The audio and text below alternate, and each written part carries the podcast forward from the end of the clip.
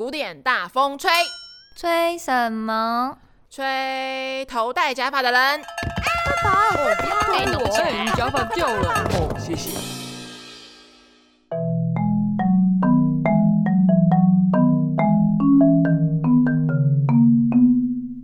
Hello，大家好，欢迎收听古典大风吹。我是大风，我是 Joey。嗯，那我们上一次讲了巴哈之后啊，今天要讲谁？我们今天要讲一个跟巴哈是一个最熟悉的陌生人，他跟巴哈同一年生，嗯，然后比巴哈晚一点点死，可是他们死于同样的死因。那我知道是谁。对，上个礼拜，哎，上一次有讲过嘛？对对，对嗯。就是韩德尔啦，嗯、好，然后韩德尔这个人非常有趣的是，他他不是韩国人，他是德国人，好，他也是德国人，他也一样跟巴哈生于德国北部，嗯，好，所以他们其实家乡距离蛮近的，嗯，不过他们从来没有见过对方，就差一点点，好像都一直错过，对，然后呃，韩德尔其实后来都不在德国了，他后来都跑去英国了。而且他爱英国爱到他把自己的名字都改成英文名字，嗯、就他以前的名字叫格奥格·弗里德里希·韩德尔，然后他为了要入籍英国，然后就把自己的名字也英文化改成乔治·弗德里克·韩德尔。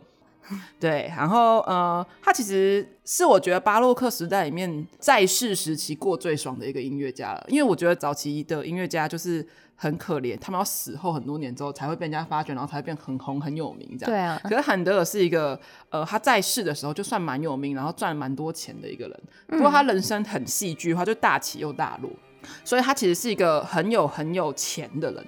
呃，算是很有钱啦，因为他其实就是他一共活七十四年，然后他非常非常爱工作，就是听说他是废寝忘食的工作，然后累积了大量的财富，然后据说他去世的时候，他银行存款有高达一万七千五百英镑，哎。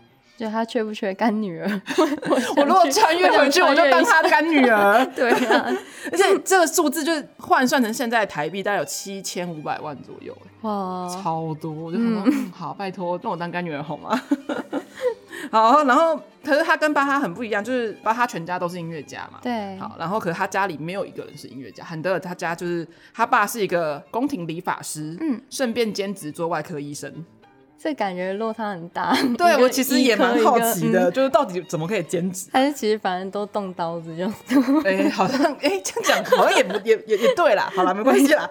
好，反正就是他爸六十三岁的时候才生下小韩德尔，嗯，所以有点差很多哎，是爷爷辈的。对，所以他应该就是老来得子，望子成龙吧。所以他从小就禁止他学音乐，他只准他学法律。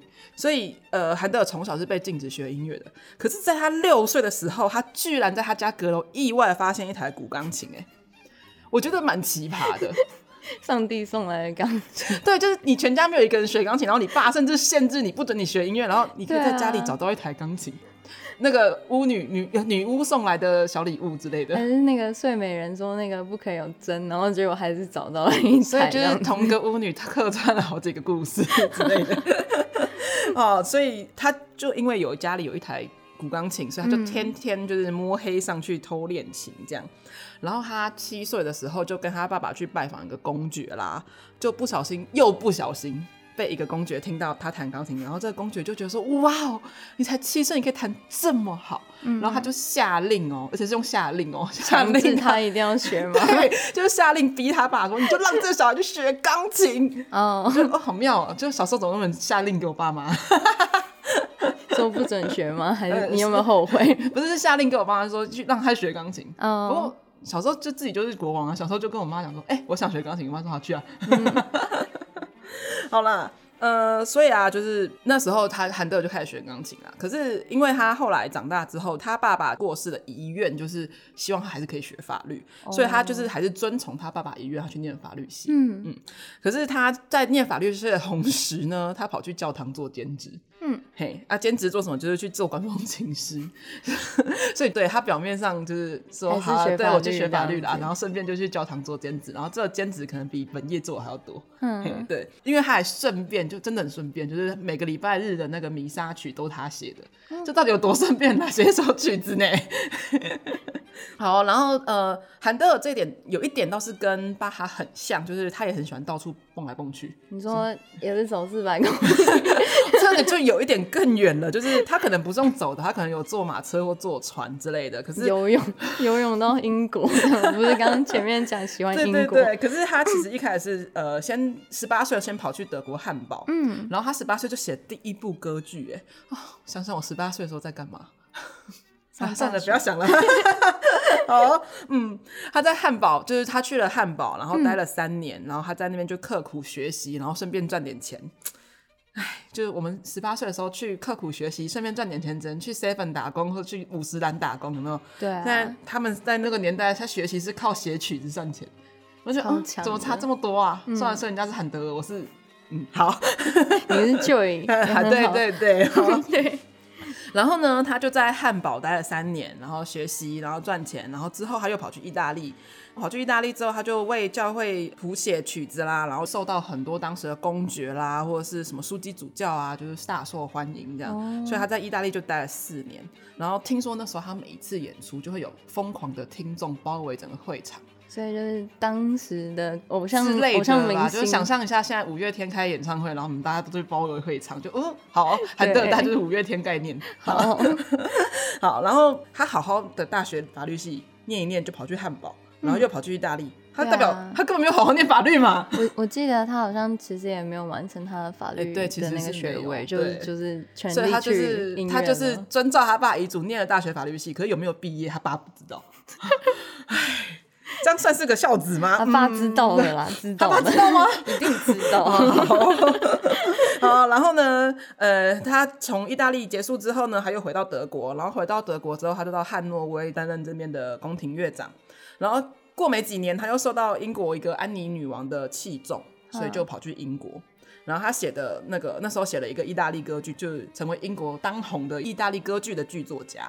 哦，嗯，为什么要特别讲说是意大利的歌剧？为什么叫意大利歌剧？其实它的相对是因为还有什么德国歌剧啦、法国歌剧啦。那是哦，我还以为就是歌剧就是意大利啊。呃，意大利是歌剧起源的地方没有错。嗯、那其实顾名思义，为什么会叫意大利歌剧？就是因为它用全程都是用意大利语演唱。那当然就是它的曲式啦，或者它使用的方式啦，就会跟德国歌剧或法国歌剧会有一点不一样。那这边我要讲一下意大利歌剧啊，其实主要使用的就是一开始是用序曲，然后主要会包含像是宣叙调和咏叹调。那宣叙调其实是用唱的方式来说话。就有一点像我们现在这样，然后我就一直哈哈哈哈哈哈哈哈哈这样子的感觉。好啊，呃，好，然后，然后呢，呃，咏叹调的话，就是基本上就是这种有主旋律的在唱歌啦，就是用歌唱的部分来表达自己的情感这样。嗯、所以呢，简单的讲，就是宣叙调是用唱的方式讲对白，那咏叹调就是完全就是在歌唱了。哦，对，所以这是就是呃，意大利歌剧一定会使用到的两个重要的曲式。好，我们刚刚讲到说，呃，他跑去英国工作啦。可是其实这个很有趣，就是他其实没有辞职跑去英国工作。你怎么跟巴哈一样？哎、欸，对他们很不爱辞职，辞职到底有多难啦？对啊，所以他在他诺威说，他其实是有一个老板的啊。嗯，然后这老板当然很不高兴，你没有辞职，哎、啊，你就跑去别的地方工作，啊，是怎样啊？后来好死不死，就是他在英国的时候非常器重他那个女王，刚刚讲那个安妮女王就过世了。对。然后呢，那时候有一个就是王位继承法的规定，就是你不能继位的人不能是你的不知道几代血缘以内的关系吧。所以，那时候继承这个王位的人呢，就是安妮女王的表兄，可是是很远很远的那种表兄。然后结果这位表兄好死不死，你说不会是汉诺威的那一位吗？对，就是他在汉诺威的老板，你知道这叫冤家路窄。嗯。然后结果韩德尔就真超强。就是他很怕惹怒这位旧老板兼新老板生气，对啊，就是如果我是这个老板，我应该也会超生气嘛。然后他就在加冕的时候，就在王室的联欢晚会上面写了很有名很有名的一首歌，叫《水上音乐》。水上音乐，对，那水上音乐顾名思义，就是它是在水上演奏的一个音乐，它是充满一个皇家庆典风味的一个曲子。嗯就是他就是写了这首音乐，然后来逗老板开心，然后这个老板超好哄，他就老板就开心嘞。而且他在泰晤士河上面演奏的时候，还就跟他讲说，你不止演一遍，你给我演两遍、演三遍、四遍，就一直 repeat 耶。然后、就是、你确定他是开心的叫他 repeat 吗？应该是开心吧，因为不是他穿的。我觉得很累啊，一直挥演。而且他就是因为这样，就是老板很爽，然后就很开心，然后就每年还赏他两万英镑津贴，就是叫他继续创作这样。所以我觉得这些在后面这个应该是乡野怪谈啦，就是就是等于就是聘用他了啦。对啊对啊，就是意思就是他好啦，我没有不爽你啦，我们还是保持良好的关系吧，这样。好，就是他的雇佣关系打的还真的蛮好的。对，好，然后从此就是韩德就定居英国啦。然后你有发现很有趣的事情，就是这个地方统治的人是一个德国人，对，然后有名的作曲家也是一个德国人。就英国人到底在想什么？你们英国是没人的是不是，就是被德国统治。好，然后韩德尔从此定居英国，然后还在英国就是大红大紫。他就是史上第一个把市民当做顾客的人，然后开音乐会啦，用商业手法来导入音乐会，赚取入场费、预约费什么的。所以在他以前，其实大部分都是就是为宫廷、为教会，所以都是比较贵族或者是神圣的场所，对，就是可能比较公益性质吧，就，就是大众型的音乐会这样。哦，所以他把它打进了就是一个对，就是我们现在开音乐会市场，开音乐会要付钱都是他海的。所以去怪韩德尔没关系，我还是可以回到古代当他的干女儿，钱比较重要。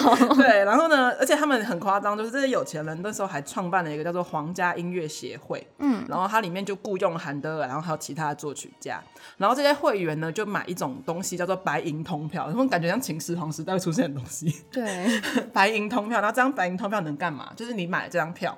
你在未来的二十一年，每个演出季，你每天晚上都可以去免费欣赏歌剧。二十一年，对，所以我不知道二十一年这数字哪里来了啊，啊？一般不是叫年票吗？二十一年你可以活到那时候吗？而且很妙的是，就是其实这个协会并没有活到二十一年，好，就是他们创了之后没多久，然后就其实就营经营不善就倒闭，可能很少人买梦想，买梦想，就有点像那种那叫什么老鼠会吗？还是什么金光党之类的，oh. 就是有点像诈骗集团呢。可以买二十一年，所以其实是最早的诈骗集团吧，只是他。他们当初营业的时候可能没有想过要诈骗吧，他们可能是很认真想要经营啦。对啊，对，好，所以就是后来我讲说这个协会不是就是经营不善嘛，然后后来韩德尔就出资买下这个公司了。嗯，对，然后呃，而且他就是在这个组织下面，就是可能就收了很多钱，所以就有一些钱之后，他就可以去写更多更多的歌剧这样。但是其实你知道，就是音乐家跟管理公司就是。两码子事啦，其实，啊、嗯，他开始接管协会之后，就预算就出现赤字啊，然后曾经还发生过就是什么两个女高音因为人事不合在舞台上打架，你可以想象两个女人在舞台上打架多可怕吗？超好看，对，超好看。我觉得其实观众所以买到赚到就，哦，看到这么多一码，超真实，超好看的，对。然后是就是因为这就在舞台上打出手就是一个。很丢脸，很丢脸啦，对。然后就是整个协会形象变差啦，然后就后来就因为财务问题遭到瓦解。嗯、那韩德尔那时候把自己基本上所有的积蓄都投入进去了，然后。他从此就几乎快还没还没快破产了，嗯、可是然后当初还有一个贵族就成立了贵族歌剧团，为什么？就是因为他们觉得说，你凭什么一个德国人在我们英国土地上面摇摆哦？所以他们就成立了一个贵族歌剧团，就是为了要打败韩德尔。你知道，就是每天一群聚集在说打败韩德尔，打败韩德尔，打败韩德尔，有点像现在的在野党，对对对，有点这种感觉，好有趣。对，然后就变成说两方人就在伦敦这里面竞争歌剧，然后到最后大家都一起倒闭，好，两边人都倒倒闭，那。韩德尔又超惨，就是他那时候还中风，就是他身体又不好，然后眼睛也不好。那时候又开始英国人又开始喜欢所谓本土化的英文歌，就毕竟你你唱的英文大家都听得懂，就、嗯、意大利语就是外国语、啊。对啊，就是他只是说哦旋律很好听很好听啊，可是讲什么嗯，要看翻译的。对，所以就变成说英国人就开始又渐渐开始喜欢本土化的英文歌，然后不爱听他的英国人呃意大利歌剧。所以就是他受到敌人的严重打击，然后公司又倒闭，然后直接破产了，真是帮他哭哭。好，开始改变韩德尔最大的契机是什么？你知道吗？就是他不能，他不，他不写意大利歌剧，对，他从此不写歌剧，而且还破产了嘛。对，就是他发现，就是做意大利歌剧这条路是行不通，然后他开始就转了一个方向，就是我们今天要讲的一个重点，就是神剧。然后他写的是英文的神剧。那神剧跟歌剧有什么差？你知道吗？神剧顾名思义 就是写给 写神的故事吗？还是写给神的？写圣经上面发生的故事，或曾经一些呃伟人啦，就是跟教会有关系的伟人。因为毕竟其实整个欧洲大陆那时候都是属于就是基督教的范围嘛，那大家都还是很喜欢圣经故事，而且圣经故事就有点像我们从小听的那种睡觉前的故事，就是每个人都很熟悉的故事这样。所以就变成说他开始写神剧啦，那他又不写意大利文的神剧了，他写的是英文的神剧。对，所以就变成说，它的故事内容就是大家都可以理解。然后还有一件好处就是，神剧的规模比歌剧小一点点，就是它需要的人跟乐团的人不需要这么多。为什么？因为神剧的规模是基本上很多都是在室内演奏的，然后它的故事内容也不会像歌剧里面的人物有这么多，嗯、然后等于说他在室内演奏的话，它的音乐管弦乐团也不需要这么大量，所以就变成说整个预算都可以减少，等于说他可以用比较少的预算去做他想要做的事情。嗯、那韩德还有一点很厉害，就是。呃，他可以把所有的旋律写得很美很漂亮，然后让所有人听着就觉得朗朗上口啊！你还记得我们上礼拜讲说巴哈写音乐，就是因为他很遵从文艺复兴，所以大家都觉得很古板。对，那韩德尔刚好就是反过来，就是他就是为了要，他虽然也是用复音音乐手法去写。可是他写的就是音乐，可以让现代人都听得懂，然后都会觉得说哇，好好听哦，怎么会这么好听？这样像民谣吗？民谣歌对，有点类似，就是他可以让这些曲子就拔拉格啦，好 就是可以让所有人朗朗上口，然后让每个人听了就觉得说哦，我知道这个歌，不一定讲得出来名字，可是我知道这个歌这样。然后呢，这韩德尔就是开始写这些就是英文歌词的神剧啦，然后就在那时候，以前欣赏音乐是贵族的事情，然后结果就是他开始写这个东西之后，就变成说中产阶级也开始。喜欢神剧这种音乐了，当然，如果中产阶级开始喜欢的话，那不用讲，他当然就开始大把大把赚进钞票啦。嗯，对。那你知道，在韩德尔写这么多这么多神剧，他写了三十几出神剧哦。嗯，这么多神剧里面最有名是什么吗？弥赛亚对。对，是弥赛亚。那你知道弥赛亚里面其实有一首最有名的曲子，你一定有听过，全世界人都听过。可是不一定。你现在唱吗？你唱啊！你唱，你唱，你唱。不好意思，不会啦，我帮你配乐，我帮你配乐。不要不 要。好啊，这首曲子叫做《哈雷路亚大合唱》。我觉得我讲哈雷路亚，大家脑袋里面就开始有旋律了吧？就是直接就是这首。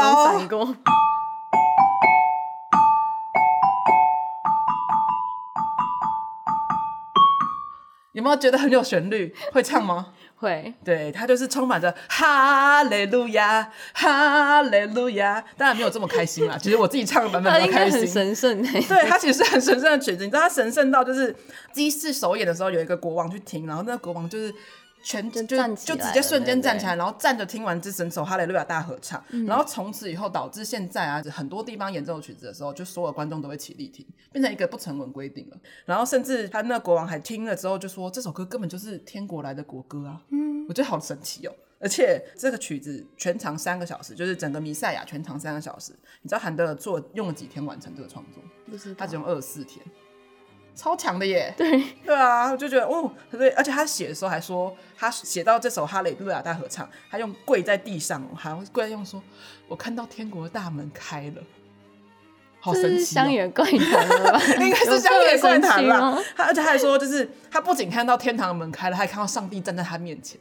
是蛮神奇的，好，这是什么画面呢？嗯，大家可以去听听看，就是你打哈哈雷路亚 这样子，看看会不会看到上帝。就 是你可以想象现在那个那个电线杆上贴什么天国进了，什么天堂门开了之类的，大家就是他们都听了哈雷路亚大合唱。哦，好，对，好，然后其实很有趣，就是弥赛亚在基督教话里面来讲，弥赛亚其实是救世主的意思。然后其实谭德尔当时经历了生意失败啦，健康状况又很差，然后又中风啊什么，就是这种经历种种打击，让他反思了很多，然后对宗教信仰这件事情也有深刻的体会。所以他开始放弃通俗的歌剧，改写神剧，然后就变成说，这弥赛亚也是感觉是救了他自己的意思吧？嗯，就是救世主嘛，就是不止救了这个世界，还救了韩德尔，这样、嗯、也是因为这样他开始赚钱呐、啊。嗯，而且他因为他是写英文的嘛，所以就是很受他们英国当地的人欢迎。对，所以这首曲子之后呢，让韩德尔夺回名声，然后英国人就超级无敌爱他。然后他在英国享受荣华富贵，然后到去世的时候还被隆重的葬在西敏寺里面。我曾经去过西敏寺，然后我就曾经去跟韩德尔 say hello 这样。嗯、然后，然后我发现西敏寺里面葬了很多名人，然后躺在韩德尔旁边是谁，你知道吗？就是一个很有名的小说家叫狄更斯。你说《双城记》那个？对对对对对对对对，他们俩做邻居了。美好的时代。对，不过因为是狄更斯比较晚死，所以他是后来才站在他旁边的。不过他们俩现在是邻居了啦。嗯，对，好，就是顺带一提。对，好啦，其实纵观这样韩德一生，他交友广阔，然后人缘佳，人脉广啊，还热衷投资，其实听起来就是现在富豪。而且他是美食家，听说他一天要吃六餐。那他身材还好吗？我应该还我看那个下巴，下巴看那个图片，对，就是而且他非常热爱喝波尔多的葡萄酒。嗯，就是你想象，你看他小时候就是一个偷偷躲在阁楼里面弹钢琴的小男孩，对啊，然后就靠自己的力量开拓他自己的世界。就人是有无限可能的，很励志，你不觉得这个故事很励志吗？大家加油！而且他很厉害，是他最擅长就是社交了，就是他可以抓住每一个人的心思，然后创作他们喜欢的音乐，然后还靠投资赚钱办音乐会，所以他根本就是制作人啊！我觉得他就是被音乐耽误的制作人吧。嗯、所以他跟巴哈比起来，就是一个人生对照组啊！就是你看他们两个同一年出生，然后一样出生在德国北部，然后也跟巴哈一样死于眼科疾病。可是其实生前人就差很多，就是你看巴哈在一个小地区，然后小小有一点点名气的音乐家啦，然后成就蛮平凡的。呃，不过他娶了两个老婆，生二十几个小孩就是了啦，就以家庭为重的。对，可是反韩德尔就是他到处旅游到欧洲音乐重镇啊，然后最后功成名就啊。可是他终身未娶，嗯，所以他的老婆就是音乐，大概是这种概念。这样其实也很好啊。我宁愿当韩德，我宁愿赚大钱，有钱的，对，然后爽爽一辈子。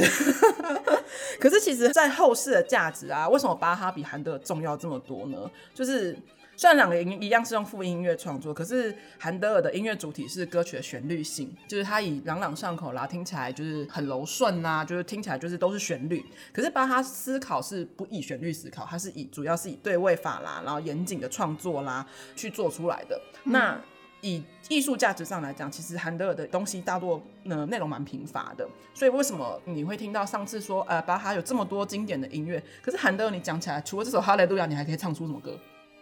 这还真的没有了。对啊，就是其实韩德尔大家听过曲子反而少，其实就是因为到后世的价值来讲，其实韩德尔的作品真的是内容实在太贫瘠了，不管是对位啦，对啊，当代的人喜欢吧，就是有点像我们现在的。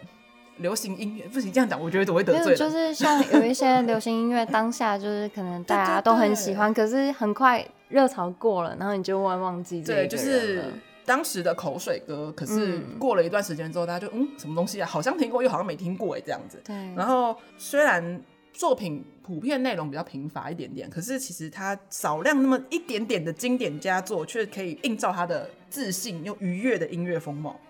然后他的作品还融合，譬如说像意大利的高雅旋律啦，德国的严谨对位啦，英国的丰富合唱啦，这种是经典的传统。就你只要听这首《哈利路亚》就够了啦。嗯。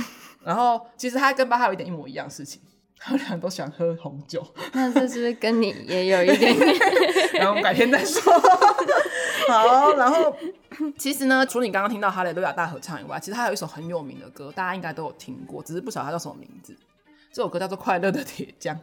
他其实跟铁匠没有什么关系，嗯，就是好啦。他其实当初创作的时候有一个非常非常浪漫的传说，就是传说就是某一个夏日午后，韩德尔去散步啊，走走走走走，然后突然就下起大雨，然后呢，他就赶快跑跑跑跑到旁边一家打铁铺里面避雨，这样。然后店里面有两个铁匠，看到韩德尔之后就跟他很有礼貌的打招呼，然后就开始又开始打起铁来了，嗯、就一边打铁又一边唱着愉快的歌，这样配合上那个打铁那种锵锵锵的声音，韩德尔听到之后他就觉得说哦。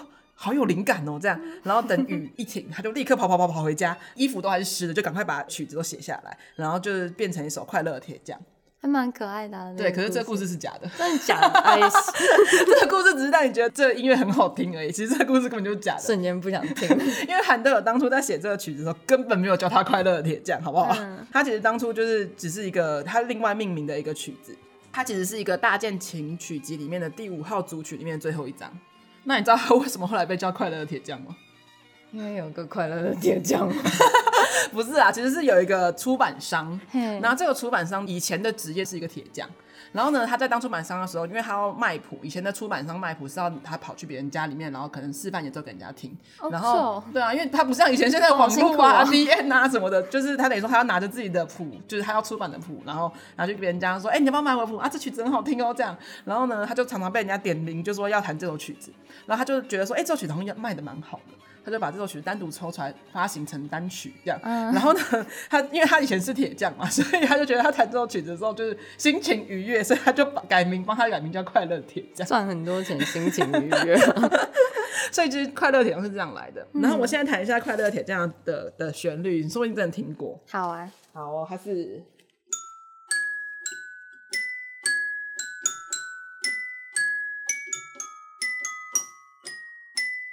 你有听过吗？有听过，但我不知道它跟铁匠有关系啊。其实跟铁匠没那么太大的关系啦。嗯、可是其实那时候就有所谓标题音乐，可是这个标题音乐的标题不一定是当时的人下的，嗯、就是它其实是别人后面后世的人类帮他乱下的啦。嗯、好啦，其实今天韩德尔故事就差不多到这里。然后其实韩德尔是一个非常有趣的人，就是。他生前的时候真的赚了大把大把银子，算是那个时代少见的活着时候就很红的一个音乐家了。哦，oh. 对，所以其实活着时候红比较重要，我觉得。我也觉得。对，就是你活着时候有爽到有赚到钱才是最重要的嘛。你后世死了之后才赚大钱，给你后世的子孙享用，有什么意义呢？嗯，对。我那么辛苦干嘛？对，所以我们赶快 穿越回去找安德尔吧。好啦，那我们今天的故事就到这里喽。啊，我们古典大风吹，下次见喽！我是 Joy，我是大风，拜拜拜，拜拜。